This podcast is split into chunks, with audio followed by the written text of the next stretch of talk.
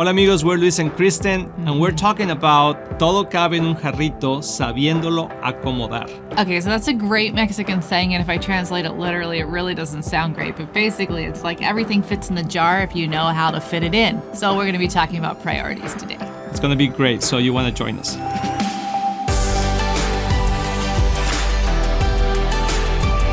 Hola amigos, we're Luis and Kristen Roman, and we are here one more time recording this podcast. And I hope that you enjoy it because we definitely enjoy being here with you. Yeah, it's an incredible privilege to spend this time with you. Uh, Éxito en la Familia is the ministry that we have, and we do our podcast Success normally family. in Spanish. Yes, exactly. But we've been starting to do them every now and again in English, right? Um, to be able to have this time and this opportunity to be with you all. Yes, and today we have a specific topic that we want to talk about. That uh, how we name it, Hen? I think we called it Everything Has Its Place. Yes, porque dijimos todo cabe en un jarrito sabiéndolo acomodar. Okay, now that is a Spanish um, dicho or a Spanish saying that I really hope I can translate because some of them don't translate well at all. But it says, okay, I'm going to do it literally. Everything fits in a jar if you know how to place it right. Right. Okay. So everything in our lives technically could fit if we know how to put everything in the right place. And what we're going to be talking and trying to explain today is that um, we we want always to balance our lives, but and we get frustrated sometimes because they are not balancing out perfectly. And but the truth is that it, it will be very hard to have it perfectly balanced. So, but what I think is if we have the right um, cornerstone that we can balance a little bit to the left, to the right, and we keep the center right. In this case, the Lord Jesus in our lives, and we we follow His commands, we follow His principles.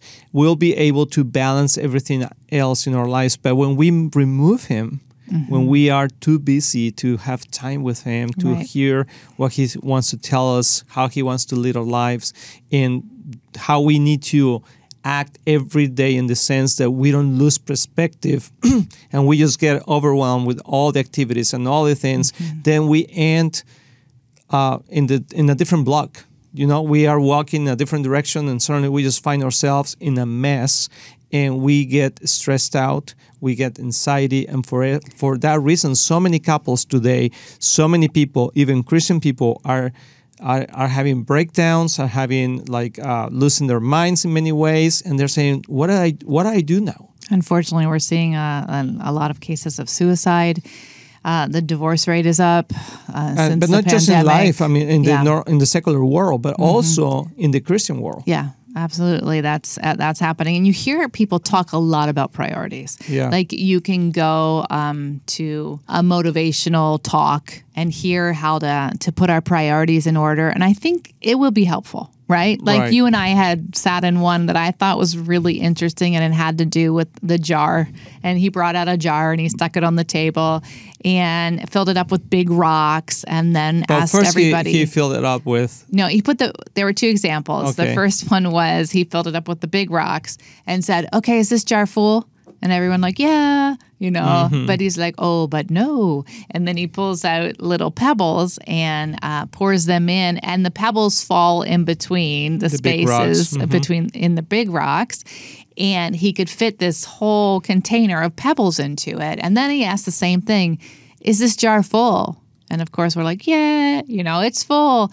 And he's like, nope. And he pulls out a container of sand. And then he pours the sand in, and then it fills in every tiny place that only sand can fit in. Isn't it amazing the spaces that sand can get into? We know when we go to the beach, you mm-hmm. find sand in all the places you never wanted to find sand, right? so the sand filters through and fills it up. And the the reason for that, he was trying to say, we can feel like our lives are full, but there's actually room for more if we know how to how to fit it in the jar, just like the Spanish, the saying in Spanish, right? But the other example is, But, but wait, and then you and then he came. and he said, "Is it full?" And everybody say yes. And then he he put came out water. water. Water. That's true. There Remember? was a whole nother level. And I was like, "Oh wow!" Everyone's Everybody like, was "Yeah." like, yes. And and then the other part of that example was if you start though with the sand and the pebbles and that same amount of sand and pebbles if you pour that first into the same jar and then try to put the big rocks in they don't fit anymore. Yeah. Right? Not all, at least not not all of them. And yes. so that's like our lives as well.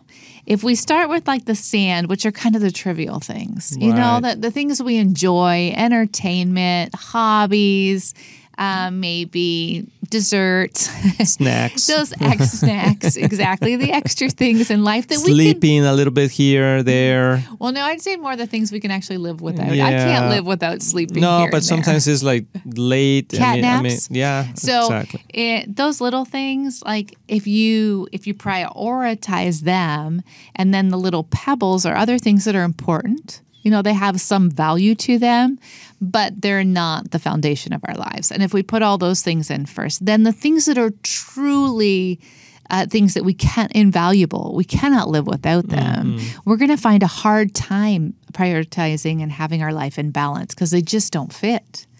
Yeah, and it sounds really good.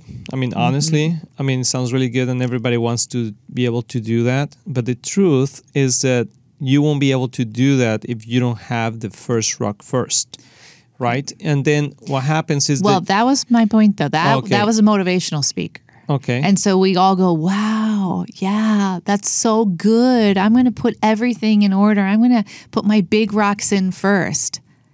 Okay, that's great. Except, what are your big rocks? You know, Right. and that's what you're saying. right. There, there's a key here that you know that can work for a little while, but it might not be lasting if yeah, don't. I mean, and that's that's the difference between uh, in living in the world that living with Christ. Mm-hmm. And if we don't put priority with uh, our life with Jesus, if we Mm-hmm. don't have time with Him, if we don't love what He loves, and being a part of a community, a church, and and just being being uh, that our first priority to have that relationship with our Creator, with, with God, and we Mm-hmm. don't teach that to our children, then little by little, other big important rocks like like maybe could be family too, could be uh, uh, work, could be the school, sports. I mean, it doesn't need to be bad things, Right. But I mean, then you find yourself that you you don't have any time for God.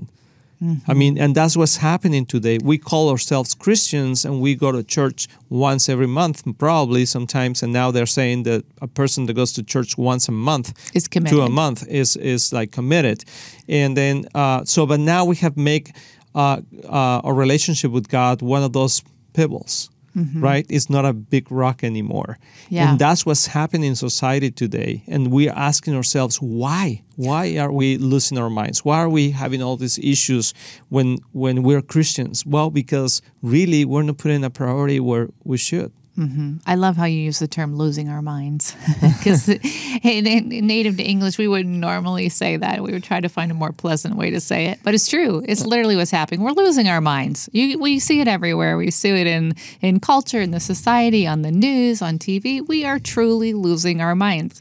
And And- one one thing that. I wanted to say also is that um, that don't worry to not to be able to. We, we have many important rocks in our lives through our whole life. Like could be many projects, school, uh, some goals, uh, businesses, etc., family, kids, but we need to also uh, identify when is it time for those things. But the only rock that we cannot move out of our jar is Jesus. Jar is Jesus. Is he- we mm-hmm. cannot Jesus, right? We cannot get him. We cannot remove that rock mm-hmm. because in the moment that we remove that rock to put other rocks, then we're going to find ourselves that our jar is full and there is no place for him. Mm-hmm. So this what Ec- Ecclesiastes three says. You know, it says that there's a time for everything different times in our lives. There's a time to study, there's a time to have babies, there's a time to get married. And grab the second part of that verse, will you? It says there is a time for everything and, and a season for every activity under the heavens. And so that that activity word is so important because if we read Ecclesiastes, it's all about activities. It's about things we do. But I would say that big big rock you're talking about is not something we do. It's not an activity. It's not like, "Oh, there's a time for Jesus and a time not."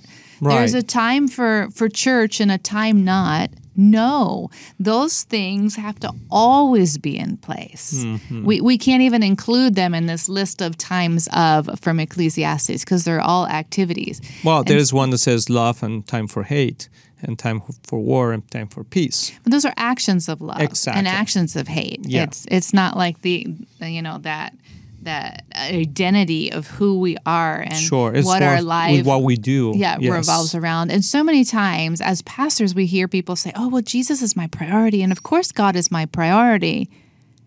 But what does that really mean?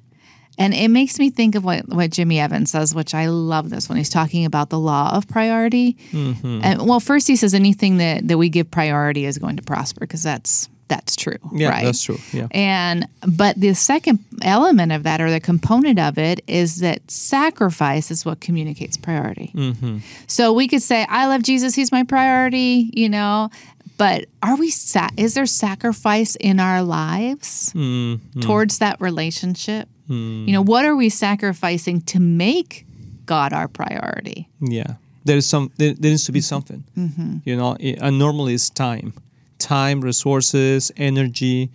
I mean, Money, need- like you said, yeah, resources. I mean, we need to show that we love the Lord, Mm-hmm. and I, w- I mean, Jesus is coming back soon. When we don't know exactly, but every day is closer and That's closer sure. Mm-hmm. and closer. And even if he, I mean, like he takes longer than what we think. For us, I don't know how old are you, but we always have less time, right, to get to know the Lord. And if we don't make him a priority, it will be so sad to be before him and and he tell us, "I never knew you. Mm-hmm. I never knew you because you never made time for me."